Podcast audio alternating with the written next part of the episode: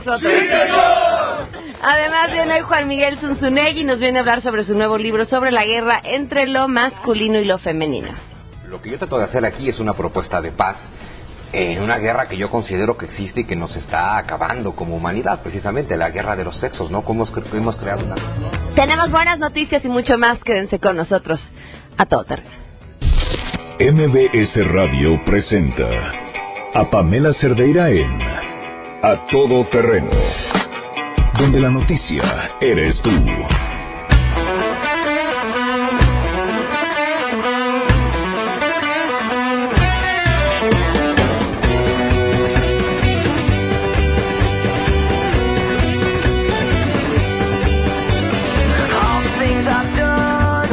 Para los oídos godines, así cuando uno ya está al 321 de salir de trabajar. Así arrancamos nosotros este viernes, 18 de mayo del 2018. Soy Pamela Cervera, los invito a que se queden aquí hasta la una de la tarde.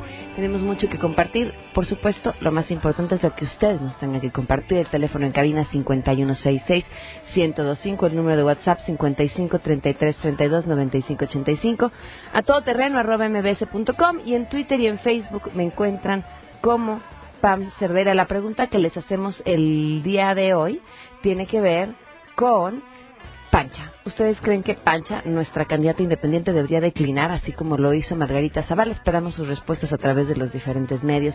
Mientras tanto, vamos hoy con nuestro conteo. Se cumplen ocho meses con 17 días del feminicidio de Victoria Pamela Salas Martínez.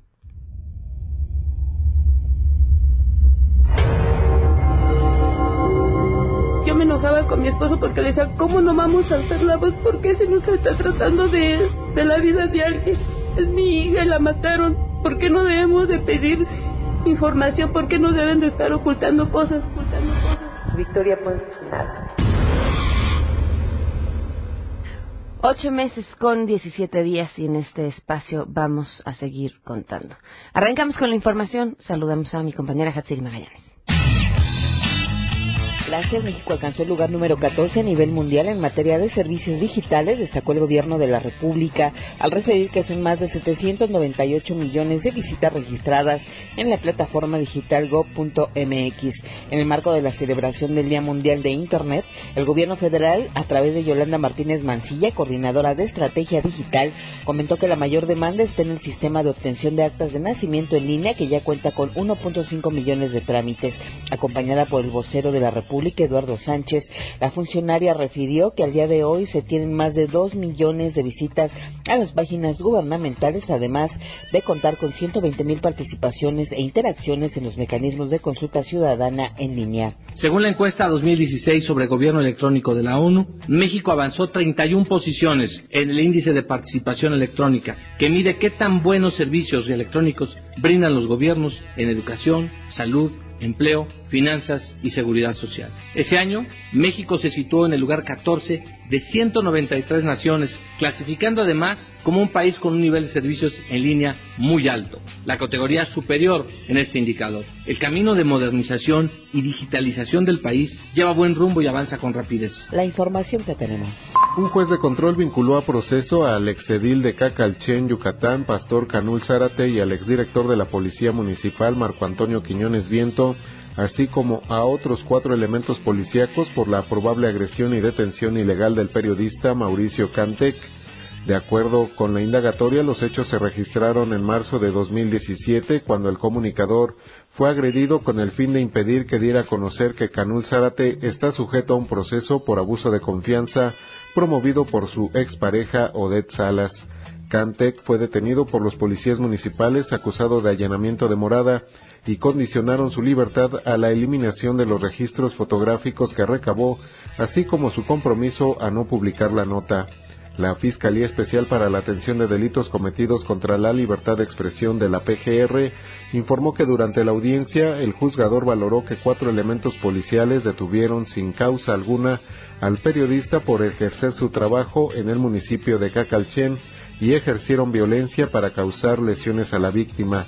Igualmente determinó que existen elementos suficientes para vincular a proceso a Pastor Zárate y a Marco Antonio Quiñones por su probable participación como autores intelectuales del hecho, informó René Cruz González. Esta mañana de gira por la Ciudad de México, Pancha, la candidata independiente, desmintió a la conductora Pamela Cerdeira, quien la señaló de volarle la cena. Pancha aseguró que se trató de un descuido, sí, de un descuido de Pamela, quien dejó mal puesto un plato. Aseguró que ella solo quería una botana para ver la entrevista del Bronco, pues tenía la curiosidad de saber si declinaría también en el programa. Destacó que el gobernador con licencia de Nuevo León le llamó para pedirle que le echara una mano en su campaña, a lo que ella respondió que ni soñando. Pancha dijo no vaya a ser que con las ideas de este señor gobernador de plano se lleve oreja y rabo. Gracias, dos custodios de valores resultaron lesionados y un comerciante de vía pública muerto fue el saldo de un enfrentamiento en calles de la colonia Lomas Estrella, delegación Iztapalapa. Los hechos ocurrieron esta mañana en la calle Siracusa, casi al cruce con la avenida Tláhuac, junto a una tienda de autoservicio donde iban a abastecer un cajero. Uno de los sospechosos pretendió despojar de su arma a un custodio quien se defendió y enfrentó a los asaltantes. En el intercambio de disparos, un vendedor de tortas murió y dos custodios fueron trasladados con heridas en el tórax a un hospital cercano al lugar de los hechos. Los informes preliminares refieren que los asaltantes huyeron con rumbo desconocido, por lo que la policía de investigación solicitará los videos de las cámaras de vigilancia del establecimiento.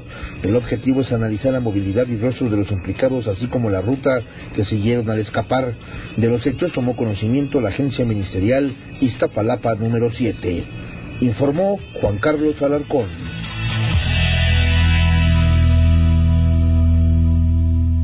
12 con 8 minutos. Queremos invitarlos a que participen en, bueno, la oportunidad para ganarse, fíjense, un pase doble para el partido de México contra Gales, conocer a los jugadores de la Selección Nacional de México, viaje redondo y hospedaje por dos noches en Los Ángeles y dos jerseys oficiales autografiados. Todo esto aportando y ayudando a Iluminemos de Azul por el autismo. Lo único que tienen que hacer es meterse a la página vidaway.com eh, B de burro y de a w a y.com diagonal MEX, de MEX, y a partir de ahí con su donativo de 190 pesos para esta fundación que además hace un gran trabajo en todo lo que tiene que ver con el autismo, ya automáticamente estarán participando en este sorteo. Todo el dinero recaudado a través de las compras realizadas en vidaway.com se va a destinar a Iluminemos de Azul, organización sin fines de lucro que, como les decía, realiza acciones de impacto social a favor de las personas con autismo. Está muy bien. Además de conseguir boletos para el sorteo, también tienen premios seguros en función de la cantidad aportada por el usuario, desde jerseys oficiales, salvapantallas para celulares o PC y pases dobles para el partido de despedida en el Estadio Azteca, entre muchas otras cosas. Eh, se va a anunciar el ganador el 22 de mayo a través de redes sociales, así que estén atentos para que antes del 22 pues se puedan meter y puedan participar.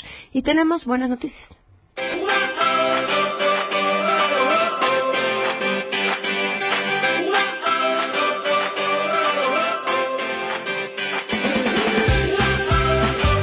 Le doy la bienvenida a Saskia Niño de Rivera que está con nosotros. Saskia, ¿cómo estás? Así como me siento, no me Así siento, que algo, te saludo, ¿no? ¿Cómo estás? Gracias por No, al acompañarnos. contrario, gracias por como siempre abrirme los micrófonos de este. Adelantamos ya un poco la semana pasada, si no me equivoco, sobre lo que están haciendo, pero ¿quién mejor que tú para platicarnos todo lo que Reinserta está haciendo y cuáles son sus planes? Sí, pues gracias antes que nada, por, por tenernos. Es un placer siempre estar aquí contigo. Este, mm, te platico. Hace dos semanas sacamos una campaña de los niños invisibles. ¿Te acuerdas? Incluso lo platicamos aquí hace El ya. El, el libro, exactamente. Estuvimos aquí en el libro contigo y, y, y esta es, digamos, la parte 2 de la campaña.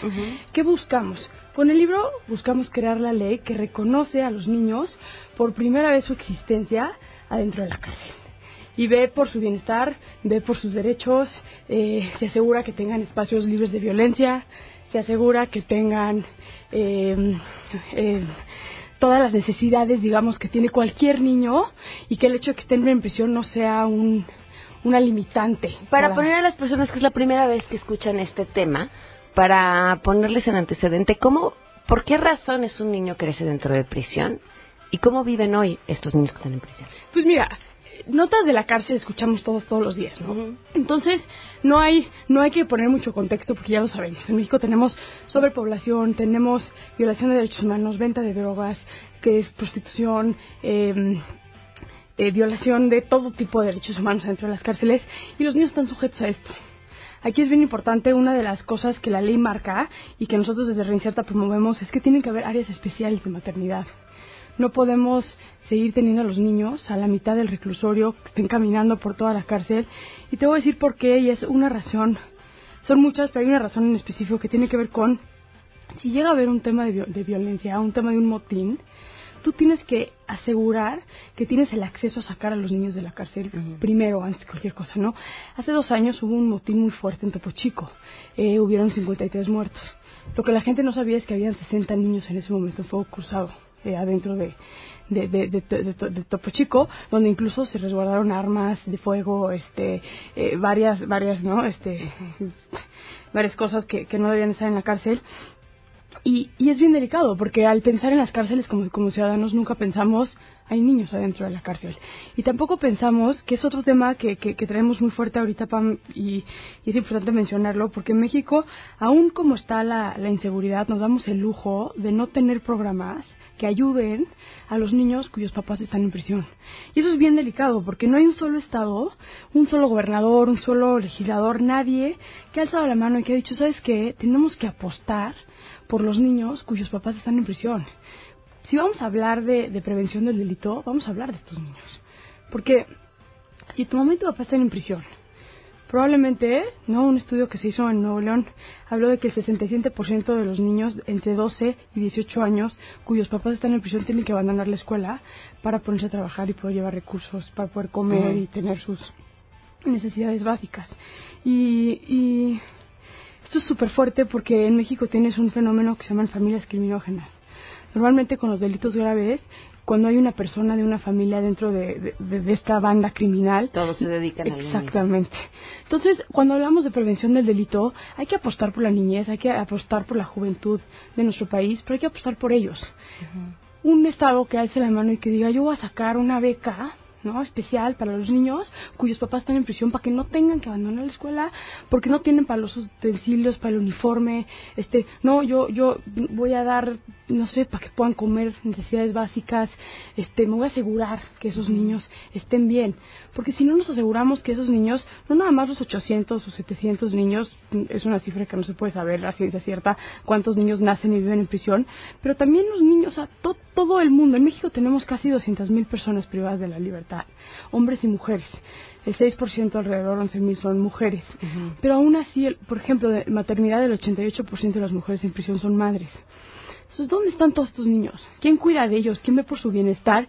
¿Y quién hace que estos niños, su desarrollo sea el óptimo y que realmente sean el futuro del país que queremos? Entonces, regresando un poco al, al tema que nos trae aquí hoy es, MBS se subió, ¿no? Padrísimo eh, eh, a patrocinar esta campaña que, que, que tenemos eh, de los niños invisibles 2018. ¿Qué estamos buscando? Que las autoridades se pronuncien a favor de la prevención del delito, que se, que se, que se pronuncien a favor. La ley ya está, la ley de ejecución penal en el apartado 36, en el artículo 36 y en el 10, habla de la maternidad en prisión. Uh -huh. Ya lo estipula ahí, ya es una obligación que los estados necesitan. Es más, si para noviembre de 2018 los penales no tienen penales especiales de mujeres, que hoy el 60% más o menos, las mujeres en prisión eh, están en penales mixtos, uh -huh. o sea, son penales de hombres y medio acondicionan ahí un dormitorio para ellas.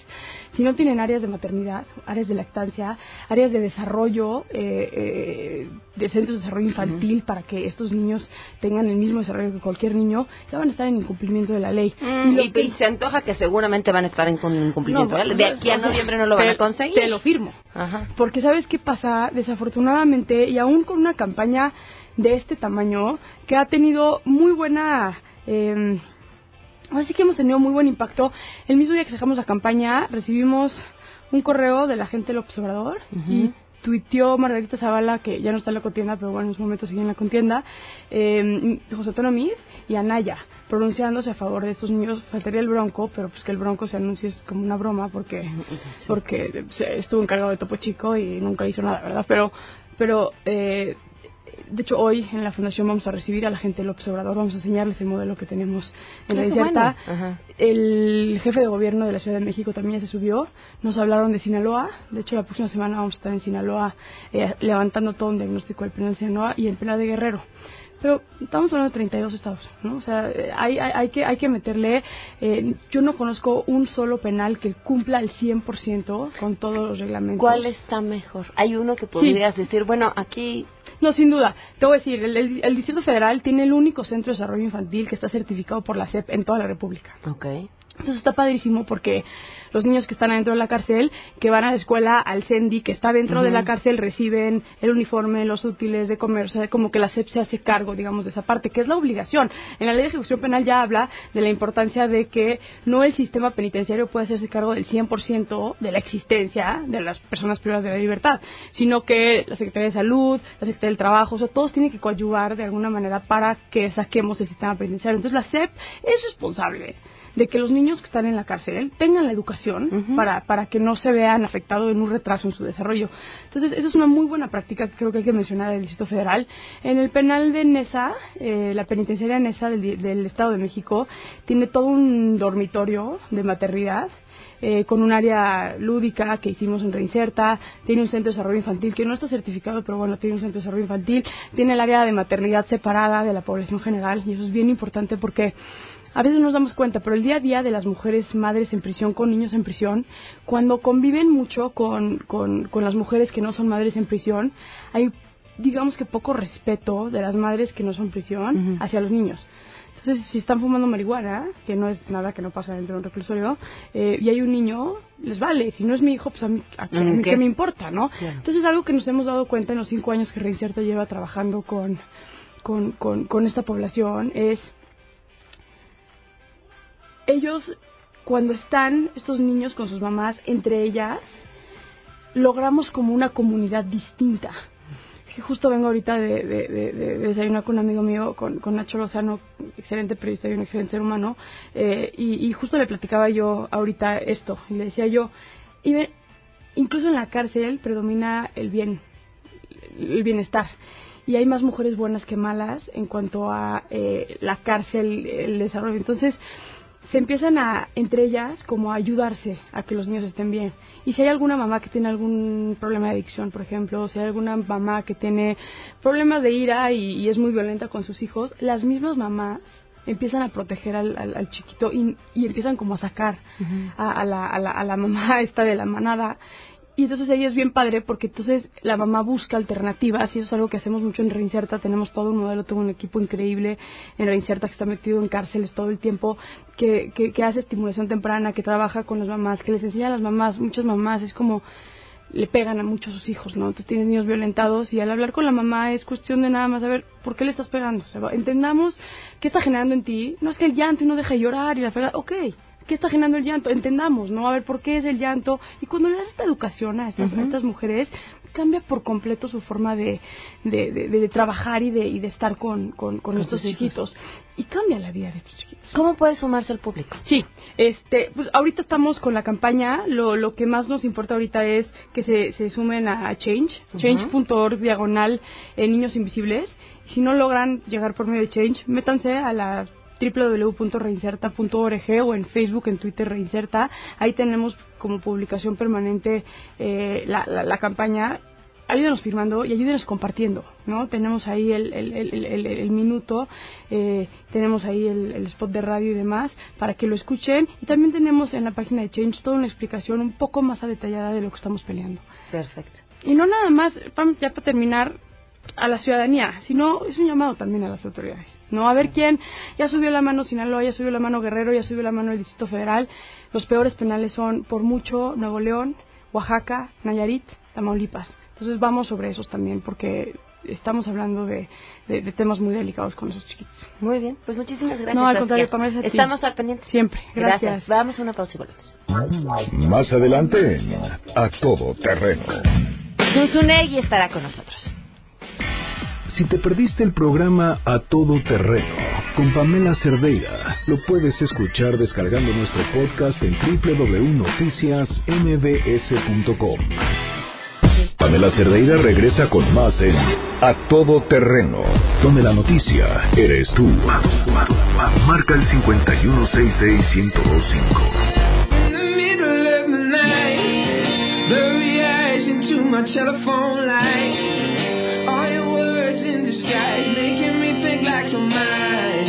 12 con 25, continuamos a todo terreno. Me da muchísimo gusto que nos acompañe hoy Juan Miguel Zunzunegui. ¿Cómo estás? Bienvenido. Hola, muy bien, muchas gracias. Encantado de estar aquí, como siempre. Gran escritor, un ser humano que además de unos años para acá vive en un estado zen y que ahora trae nuevo libro bajo el brazo, Paz en la Guerra de los Sexos. Así es, bueno, pues es una cosa muy muy distinta a todo lo que he hecho, muy arriesgada, muy íntima, muy personal. Eh, Sí, bueno, se van a encontrar muchísimo de mí mismo ahí, por supuesto, pero me pareció un tema fundamental, eh, porque bueno, el, el, nombre te lo dice todo, ¿no? Evidentemente parto de la premisa de que hay una guerra de los sexos, ¿no? Y me refiero por eso a que hemos creado una triste sociedad donde hombres y mujeres nos tenemos miedo los unos a los otros, ¿no? Pero también, como lo presume el título, en realidad lo que traigo es una propuesta de paz. ¿Por qué te estás moviendo hacia allá? Bueno, porque, porque justo de un tiempo para acá eh, creo que el único tema que realmente me importa es precisamente el tema de la paz. Eh, y creo que lo he venido manifestando en todos los libros, ¿no? Pero, no sé, de maneras diferentes, en realidad, desde pues desde novelas de, del 2015 como Locura y Razón, pues es una búsqueda de la paz, aunque sea en medio de las guerras mundiales. Eh, saqué sobre la Revolución Soviética, Traición y Revolución, pero era lo mismo, dentro de esa Revolución Soviética, una búsqueda de la paz. En el Evangelio según Luzbel, pues es toda la historia de la humanidad, desde la óptica de cómo nos destruimos por no saber vivir en paz. Y de pronto pues te pones a reflexionar y dices, claro, es que el problema es que la principal guerra de la humanidad es la de los sexos, porque es la mitad de la humanidad en guerra contra la otra mitad, derivado de, por supuesto, el verdadero conflicto que es la mitad de tu ser en, conflicto con la otra mitad, sin olvidar que seas hombre o mujer, homosexual, heterosexual o lo que seas, pues tienes un aspecto femenino y un aspecto eh, masculino, y en general, derivado de lo enferma que está la sociedad, siempre estamos en conflicto con alguno. Y nos estamos moviendo hacia una hacia una paz, hacia esta paz entre, entre los sexos o no, nos ves peor? Yo creo que estamos mucho peor porque todo lo que tenemos es un mundo de reacciones. Es decir, se entiende perfectamente, y yo trato de exponerlo muy bien en Paz en la Guerra de los Sexos, eh, el miedo que la mujer le tiene al hombre en general. Históricamente no te queda más remedio que entenderlo. Eh, pero claro, el miedo te lleva a odiar y el miedo y el odio te llevan a reaccionar. Y entonces es cualquier cantidad de movimientos que algunos buscarán equidad y muchísimos buscan venganza. Eh, y entonces los hombres tienen pues algo terrible, también reacciones derivadas del miedo, y entonces tienes a hombres y a mujeres reaccionando unos contra otros, ¿no? El planteamiento de paz en la guerra de los sexos es muy simple. El patriarcado, te cuento ahí toda la historia del patriarcado. ¿Qué es el patriarcado? Para entender que el patriarcado es violento contra hombres y contra mujeres. Es más violento contra las mujeres, también lo dejo muy claro. Los hombres no lo perciben. Ese es el tema, por supuesto. Una palabra que usan mucho las feministas y la usan bien en general es normalizamos la violencia. Eh, de hecho, empiezo el libro diciendo, yo nunca fui violento contra una mujer aunque luego aclaro, por lo menos no conscientemente, pero lo que es un hecho es que yo absorbí las estructuras de mi sociedad y de mi cultura, y cuando luego descubres que esas estructuras son intrínsecamente violentas contra la mujer, es cuando descubres que tú, siendo, entre comillas, normal, estaba siendo violento. Claro. hay que cambiar esa normalidad, y en gran medida fue el feminismo quien tomó la bandera de vamos a cambiar esa normalidad, que puede ser normal pero no está bien, eh, pero nos están llevando a una normalidad, y no, no, digo a las feministas, digo en general toda esta sociedad, eh, a una normalidad donde seguimos teniendo eh, guerra y conflicto, porque hombres y mujeres seguimos construyendo por separado y seguimos teniéndonos miedo, y seguimos sin entender ese patriarcado y seguimos sin entendernos unos a otros porque vivimos bajo la falsa premisa de que somos iguales cuando no lo somos. Y la primera forma de entendernos y vivir en paz es entender eso, ¿no?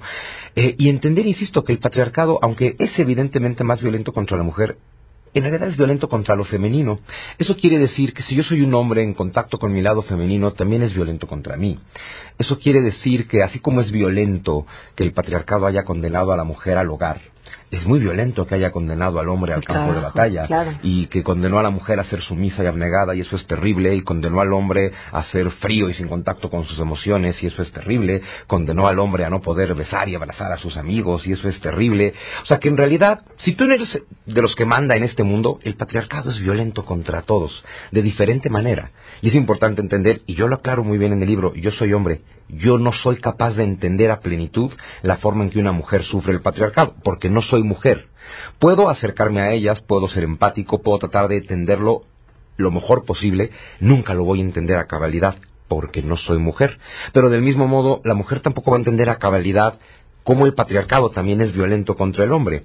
Y mucho menos si simplemente nos vamos a estar acusando los unos a los otros, por supuesto, ¿no? Y entender que patriarcado no es el sexo del que manda. Es decir, patriarcado no significa que en la punta de la pirámide hay un güey. Patriarcado es esa estructura que venimos generando desde la revolución agrícola. Te cuento toda la historia de la humanidad. Eso lo que, a eso quería llegar antes de que te me veas a toda la historia de la humanidad para, no te agarremos el libro de mi buró, por cierto. Este, ¿Siempre fue así? Siempre fue así, desde la agricultura, literal, desde la revolución agrícola, desde hace 14.000 años cuando establecimos una sociedad basada en imperio, familia, dioses, eh, fuimos desarrollando desde entonces la construcción artificial de los llamados roles de género y desde entonces estableció una sociedad basada en el miedo, por lo tanto en la violencia, por lo tanto en el patriarcado, porque el patriarcado es precisamente ejercer poder, dominio, sometimiento contra todo y contra todos. Eh, entonces la historia de la civilización humana es la historia del patriarcado. Eh, pero vaya, al mando de ese patriarcado ha habido mujeres, porque mi tema es patriarcado no es el sexo del que manda, patriarcado es esta estructura violenta de poder, de dominio, de imperio, de conquista. Y si al mando de ese imperio está Cleopatra, eso sigue siendo un patriarcado. Y si al mando del imperio británico está la reina Victoria, eso sigue siendo un patriarcado. Y hemos, eh, también hemos sido corresponsables a la hora de transmitir esta serie de valores como los adecuados o los correctos. El, la, me voy a lo más básico, ¿no? Que tu hermana se pare y recoja los platos, tú no, porque eres hombre. y que se sigue enseñando hoy, y volvemos a lo mismo, ¿no? Porque es, entre comillas, normal, eh, cuando pues no, no lo es, es una construcción. Sin embargo, fíjate, todos los roles de género son una construcción. Claro. Y sin embargo, es bien interesante cuando escuchas a diversos grupos decir, queremos equidad de género. Cuando, a ver, hay que entender los géneros, los roles de género se inventaron precisamente para que no hubiera equidad. Entonces, ¿quieres equidad? Quita la etiqueta del género. ¿Qué tal que hablamos entonces de equidad humana? No es equidad en derechos. Bueno, claro, equidad en derechos, que es donde tenemos que ser iguales en lo económico, lo político, lo social, y entender que nuestra esencia más hermosa no lo somos tú y yo pensamos de manera diferente, percibimos el mundo, digo, todos los seres humanos, ¿no? A ver, sí, esa es una gran pregunta, porque, porque también este, este, este discurso va hacia las mujeres somos más cierta cantidad de cosas, ¿no? Como más nobles, porque además es como, como subirnos a una especie de pedestal este mágico, cósmico. Yo creo que, yo creo que tampoco. Es decir, mira, estoy de acuerdo contigo. La mayor parte de las diferencias que se nos dice que hay entre hombres y mujeres también son un constructo. Muchas de estas diferencias sí son a nivel cerebral e incluso muchas de las diferencias cerebrales también son derivadas de venir arrastrando un constructo los últimos 14.000 años. Dicen, el cerebro de la mujer se adapta más fácilmente a los cambios, estamos hablando de temas eh, fisiológicos. y eso es porque ha estado obligada. Exacto, quizá es que así así lo hemos construido. Por supuesto. Entonces, claro, las las diferencias reales son muy mínimas, pero mira, hay una muy simple que es bien biológica, ¿no? Tú generas 10 veces más estrógeno que yo y yo genero 10 veces más testosterona que tú. Eso hace que reaccionemos diferente ante el estrés. Y la diferente manera que tenemos de reaccionar ante el estrés entre una sociedad que vive cada vez más acostumbrada al estrés hace que todos nuestros, comportamientos sociales sean diferentes. Ahora, por supuesto, eh, esto es una cosa mucho más anecdótica. Eh, en términos muy generales, es que mira, te puedo decir a una parte muy espiritual, el alma no tiene género, la mente no tiene género, o sea, el ser no tiene género. En ese sentido, somos absolutamente iguales. En el sentido en que nos manifestamos como masculino y femenino, tenemos diferencias. Porque precisamente eh, hay un capítulo muy bonito en Paz en la Guerra de los Sexos sobre el yin-yang, ¿no? El yin y el yang, toda esta cuestión de la filosofía taoísta, que, te explica, ¿no? Cuáles son las cualidades yin del universo y las cualidades yang, si las femeninas, las masculinas, eh, que son siempre pares, ¿no? Son siempre dualidades, ¿no? lo pasivo, lo activo, la mente, los pensamientos, la luz, el día, el sol, la, eh, la luna, la noche, la oscuridad. Eh, que tristemente también se ha llegado a asumir que las cualidades femeninas, por ejemplo, eh, pasivo, receptivo, oscuridad, noche, luna, son de alguna forma inferiores a sol, día, luz, y no lo son. De hecho, es impresionante, me ha pasado en conferencias, una vez una mujer me interrumpe y me dice, ay, pues sí, qué padre, es que a ustedes les tocaron las cualidades bonitas. Digo, perdón, pero aquí el machista no es el yin yang, está siendo tú. Pero está siendo tú porque a ti te educaron machista y seguramente te educó de manera machista tu madre, porque a ella le educaron así, porque a tu abuela le educaron así. Pero... Porque son inferiores todas.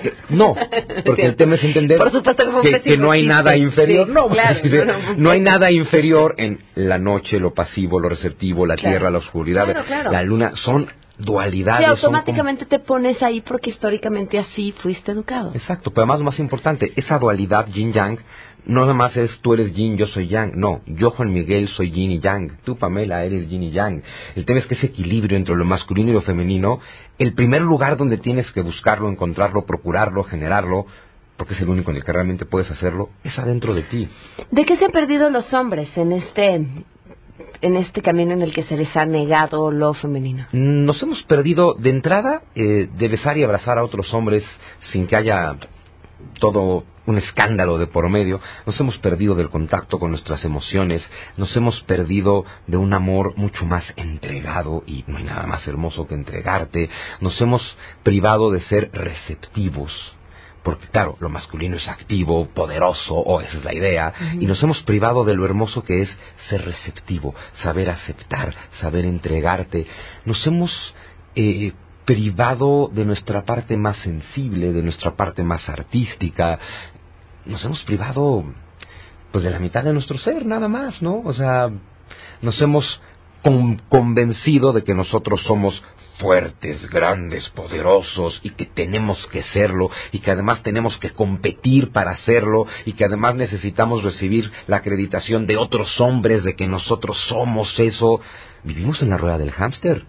Eh, claro, las mujeres también, de maneras diferentes, una vez más, ¿no? Y vivir en la rueda del hámster, eh, bueno, todo el mundo sabe que es muy desgastante porque todo el mundo vive en una. Vivimos en una eterna competencia. La competencia es mucho más masculina que femenina y hay que entender lo hermoso que es entonces la cualidad contraria. El hombre es competitivo, la mujer en su esencia femenina es colaboradora y si algo necesita esta humanidad para sobrevivir es dejar de competir y empezar a colaborar. Por eso es terrible que el patriarcado machista afecte tanto a las mujeres y las impulse a competir de manera masculina para empoderarse de manera masculina en la estructura patriarcal desarrollada por los hombres. Pues perdón, entonces cuando una mujer llega hasta arriba de esa estructura, nadie ganó nada más que ella, pero no ganaron ni hombres, ni mujeres, ni la humanidad, porque seguimos perpetuando el patriarcado. Qué hermoso que la mujer, te, diría, que ejerciera el poder desde su aspecto femenino. Es que este es el tema, desde el aspecto femenino no necesitas ejercer el poder. No lo necesitas, colaboras.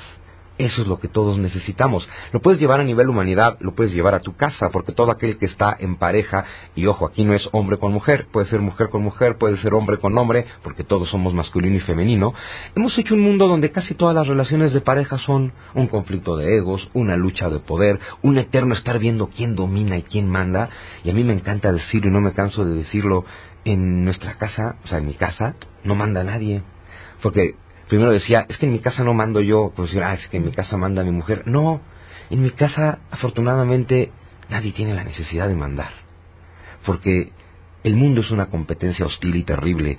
Es muy hermoso que conviertas tu casa en el paraíso. Es el lugar al que quieres llegar porque el mundo es hostil, en cambio tu casa es el paraíso y es el paraíso porque no hay guerra de los sexos. No podría haber existido mejor presentación del libro Paz en la Guerra de los Sexos de Juan Miguel Sinsunei. Juan Miguel, es siempre un gusto tenerte aquí y te vamos a invitar a una mesita porque este tema creo que da todavía para Me parece perfecto, claro que sí. Con Muchas gracias. Gracias a ti. Vamos a una pausa, Pamela Cerdeira es a todo terreno. Síguenos en Twitter, arroba Pam Cerdeira. Regresamos. Estamos de regreso. Síguenos en Twitter, arroba Pam Cerdeira, todo terreno, donde la noticia eres tú. Continuamos. Ladies and gentlemen, señoras y señores, Ha llegado el momento de presentar con orgullo el galardón a lo más selecto de la semana. Los premios de la semana en A Todo Terreno.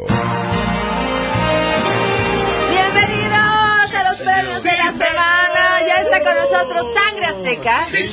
Y estamos transmitiendo en vivo también a través del Facebook de MBS Noticias, donde nos va a dar muchísimo gusto que nos acompañen. Vamos con nuestro primer nominado, el Bronco. Bueno, pues ahora el único candidato independiente a la presidencia, Jaime Rodríguez, mejor conocido como el Bronco, dijo que en caso de que eh, Andrés Manuel López Obrador llegue a la presidencia, él va a convocar a los mexicanos a no pagar impuestos. Claro, porque no hay nada, no, nada más brillante se le puede ocurrir a este hombre en pro de México que boicotear al país, ¿no? Porque, pues sí, un país en donde nadie paga impuestos, absolutamente nada funciona y nada funciona para los ciudadanos. Pero es el bronco que le íbamos a pedir.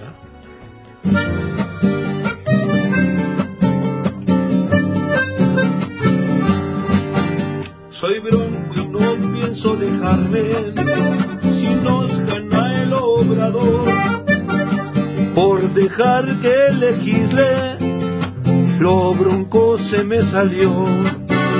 Deberían de convocarles a un llamado de atención que si va pa presidente es lo que declaro yo.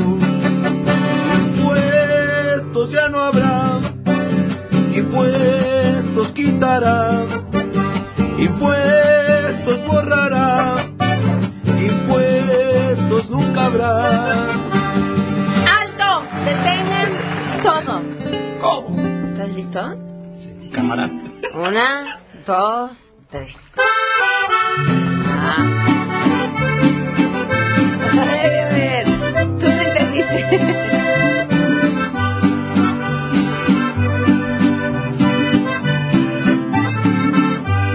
Estas mañanitas son para Janine, nuestra productora que cumple años el lunes, el domingo, el domingo, el domingo. Y David Cuellar, que también cumple años el domingo. Es que no sabíamos si traíamos pastel hoy o el lunes, por eso me confundí. Felicidades a Janine y a David. este día voy a adornar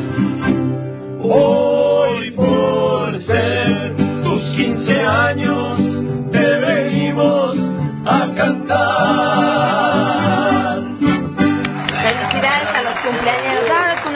siguiente nominado. El exgobernador de Veracruz, ahora preso por diversos cargos que todos conocemos en su contra, Javier Duarte, demandó por daño moral a el candidato de la coalición por México al frente, Ricardo Anaya, acusándolo de hacer... Sí. Ah, sí, exacto. Acusándolo de hacer declaraciones falsas en su contra en el primer debate presidencial. ¿Qué le vamos a cantar? Claro que sí. Tu demanda no me hace daño porque estás ahí. Solo me sirves para mi rating y tu moral ya no cuenta aquí. Pero recuerda que tras las rejas tú ya no podrás hacerme daño por tu falsedad. Lo que robaste no se puede olvidar. Vete olvidando las locuras que hiciste atrás. Será tu cárcel y nunca saldrás. Qué bonito, sangre azteca. Vámonos con nuestra siguiente sección. Esto es un combo. Este es un combo. Se llama Candidatos en Aprietos. O sea, es cuando metemos varias burradas que hicieron los candidatos a diferentes puestos de elección popular en una misma sección para que solo les cantemos una canción porque no nos da tiempo de hablar de todos. Y porque son tantos y hacen tantas que pues no nos caben en el El tiempo que tenemos de programa. Exacto, ahí va. Tecutli Gómez, candidato a Movimiento Ciudadano a la presidencia municipal de Lagos Moreno, en Jalisco, durante entrevista de radio, desconoció a la comunidad LGBTTI cuando le preguntaron sobre sus propuestas para esta comunidad. Él contestó, básicamente nosotros hicimos ayer, un compromiso en varias comunidades de Lagos Moreno de que va a haber nuevos módulos de maquinaria. Hoy los módulos de maquinaria que tiene la ciudadanía están obsoletos. Sí, yo creo que lo que la comunidad LGBTTI necesita es maquinaria.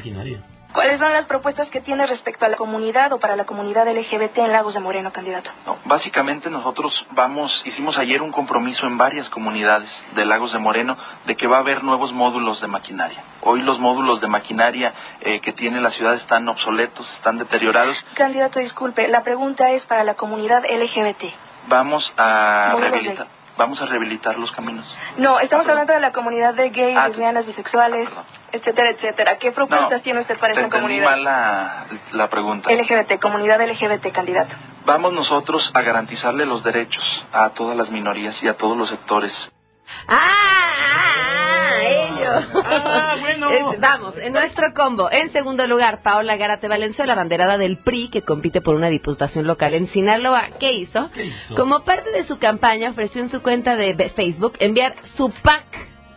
Pídeme el pack a través de un número de WhatsApp. Varios usuarios curiosos atendieron, por supuesto, el llamado y le pidieron su pack, en donde el pack... Scooby-Doo Pack Pack. Pack Pack. No, el pack eh, para los de generaciones avanzadas como la mía, que hasta hace poco sabemos o entendimos que es el pack, ¿En serio? no se le llama, pues, mm, en- perdón, pero en mi época no. No se usaba, ¿no? Bueno, Bueno, sí, no había, reciente, claro. no, no- no había cómo. ¿no? Pero, O sea, sí, sí, sí, imagínate que te tomaras Bueno, fotos desnudas. Tómate fotos desnudas. Luego vean que la revela, El ¿no? Y además que cuando ibas a revelar el rollo, estabas viendo las cómo caían las fotos de los demás, entonces Exacto. todo el mundo iba a ver claro. tu pack. Iba a ser dif- difícil. Y si ahí la compartías a una persona y nada más, y ya te quedabas sin tu pack. Exacto. Pero además eso nunca lo hice, nada más estaba yo suponiendo que eso pudiera en Ah, claro. Momento. Sí, claro. Tu pack son tus fotos desnudas, ¿no? Privado. Y entonces ella ella dice, pídeme el pack. No, si le pedías el pack te mandaba eh, imágenes sobre su campaña. Ah, La verdad parece publicidad Eh, engañosa. pues, me parece una estrategia bastante chafita, la verdad. bueno, sí. y en último lugar, y no por ello menos relevante, tenemos a Jorge, mi candidato prista a la gubernatura de Morelos, quien prometió calzado para todos después de que le enseñaran una foto de un par de zapatillas negras con cruces rojas al fondo. Lo, básicamente le estaban enseñando una imagen y tenía que opinar sobre la imagen. Era una fotografía de las cruces rosas de los feminicidios y abajo, de la, bueno, al lado, enfrente de una de las cruces, había unos tacones. Le prestan esta imagen y esto, le ponen esta imagen y esto fue lo que dijo. que todos los mexicanos y mexicanas jóvenes estuvieran muy cansados. ¿Qué le vamos a contar? Eh, vamos a seleccionar una de las Una de tres. las tres. Claro Claro. que esta, ¿no? La del pack. Sí. Nosotros hemos mandado el pack. Venga. Pídanme todos, pídanme todos por mi one, por su one. Les enviaré a todos, nos enviará a todos mi super pack. ¡Ah, caray! Y con sensualidad que habrá, les voy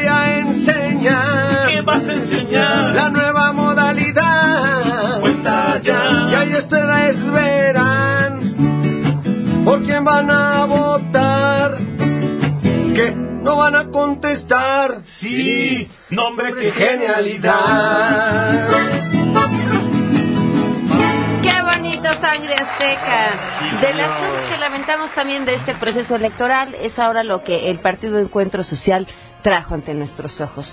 El tigre de Andrés Manuel López Obrador.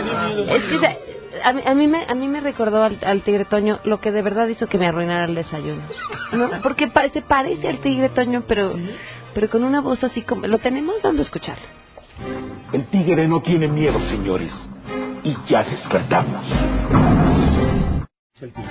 El tigre hace referencia, contestando tu pregunta al aire, a que Andrés Manuel López Obrador, le hablando sobre el proceso electoral, dijo que si había otra vez un fraude, él no se iba a encargar de controlar al tigre. tigre o de, con- de controlar al tigre. Pues se refiere como, como al enojo por parte de la población, exactamente. Y entonces los de Encuentro Social van y ponen a su tigre, que, que, que es una cosa lamentable. ¿Qué vamos a contar? Cámara. Soy el tigre despierto, señores. Vengo a ponerme alto por tú. Yo no soy el de la azucarita, menos soy el del buen Winnie Pooh. Soy el tigre despierto, señores. Y decirlo no es por presunción. Vengo a dejar en claro las cosas pues ya basta de esta corrupción. ¡Ah, qué bonito, tigrito! Vámonos. ¿Y yo, tigre? No me muy bien. Vámonos a nuestro siguiente nominado, Miquel Arriola. ¿Qué pasó después del segundo debate eh, de la Ciudad de México? Pues sale y una mujer se toma una foto con él, la mujer trae una cartulina, él sale sonriendo al lado de la mujer de la cartulina y no se da cuenta de lo que dice la cartulina. La cartulina dice, Miquel Arriola, destrozaste el IMSS, no tienes Sí, vergüenza. Y, y salen los dos sonrientes en la fotografía. ¿Qué le vamos a cantar? Un segundito, por favor. Ya me acordé. No se dio ni cuenta y se quedó fijo. Pensó era una foto causando suspiros.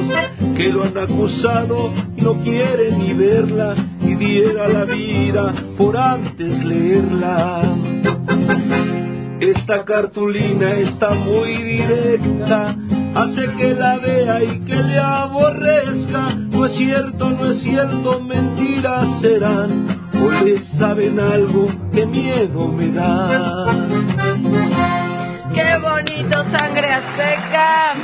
Y bueno, en lo que podríamos llamarle a esta sección desconociendo al candidato, porque ya, ya ha estado pasando.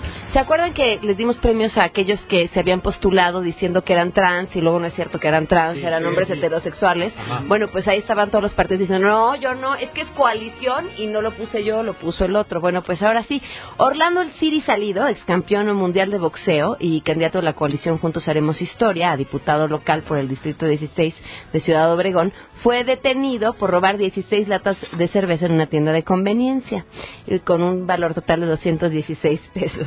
El posicionamiento de Moreno ante la situación fue que, si bien es el candidato de la coalición, pues que no lo pusieron ellos, sino el Partido del Trabajo. ¿Qué le vamos a cantar? Con cervecita me la voy a curar, con cervecita me voy a emborrachar, con cervecita del Oxxo para empezar, si no me meten me las voy a robar. Cerveza de boxeador, pa' que me salga lo golpeador. Cerveza de candidato, y en las encuestas salga más alto. Cerveza de berenjena, todos unidos con la morena. Cervecita de la mora, ser presidente de Sonora. Cervecita de la noria, juntos haremos historia. Lo peor es que alguien lo va a hacer jingle. Van a ver, van a ver sangre azteca. ¿Qué creen? ¿Nos va a echar una más? Sí, sí, sí, sí, Ya rápido. Este ladrón. Lo vi, el video es impresionante. Un cuate de 40 años en silla de ruedas entró a una tienda este, de estas de conveniencia, gracias, no quería decir la marca, a asaltar a los cajeros. Pero además, tú ves las escenas del asalto y dices, no, no, o sea, de verdad no nos falta que este tipo se salga con la suya, o sea, que va en la silla y que no lo agarren. Bendito Dios, sí lo agarraron. Y, y bueno, pues ya lo detuvieron. El tipo ya tenía antecedentes penales de robo con violencia, robo calificado y por encubrimiento. Este, y bueno, pues que le vamos a cantar. Adivinanza. Dime, dime, dime. Rata inmunda, animal rastrero, desecho de la vida, defecio mal hecho. Ah, mi suegra. No. Ah, Pista, pista, pista. Pista, pista. Sanguijuela que infecta donde pica y que hiere, que mata y que no usa las patas. Este. No Duarte. sé. No, es que muy rápido. no, es rata de dos ruedas con pistola de balín. Porque a un bicho rastrero, aún estando más malito, comparado contigo, se queda muy chiquito.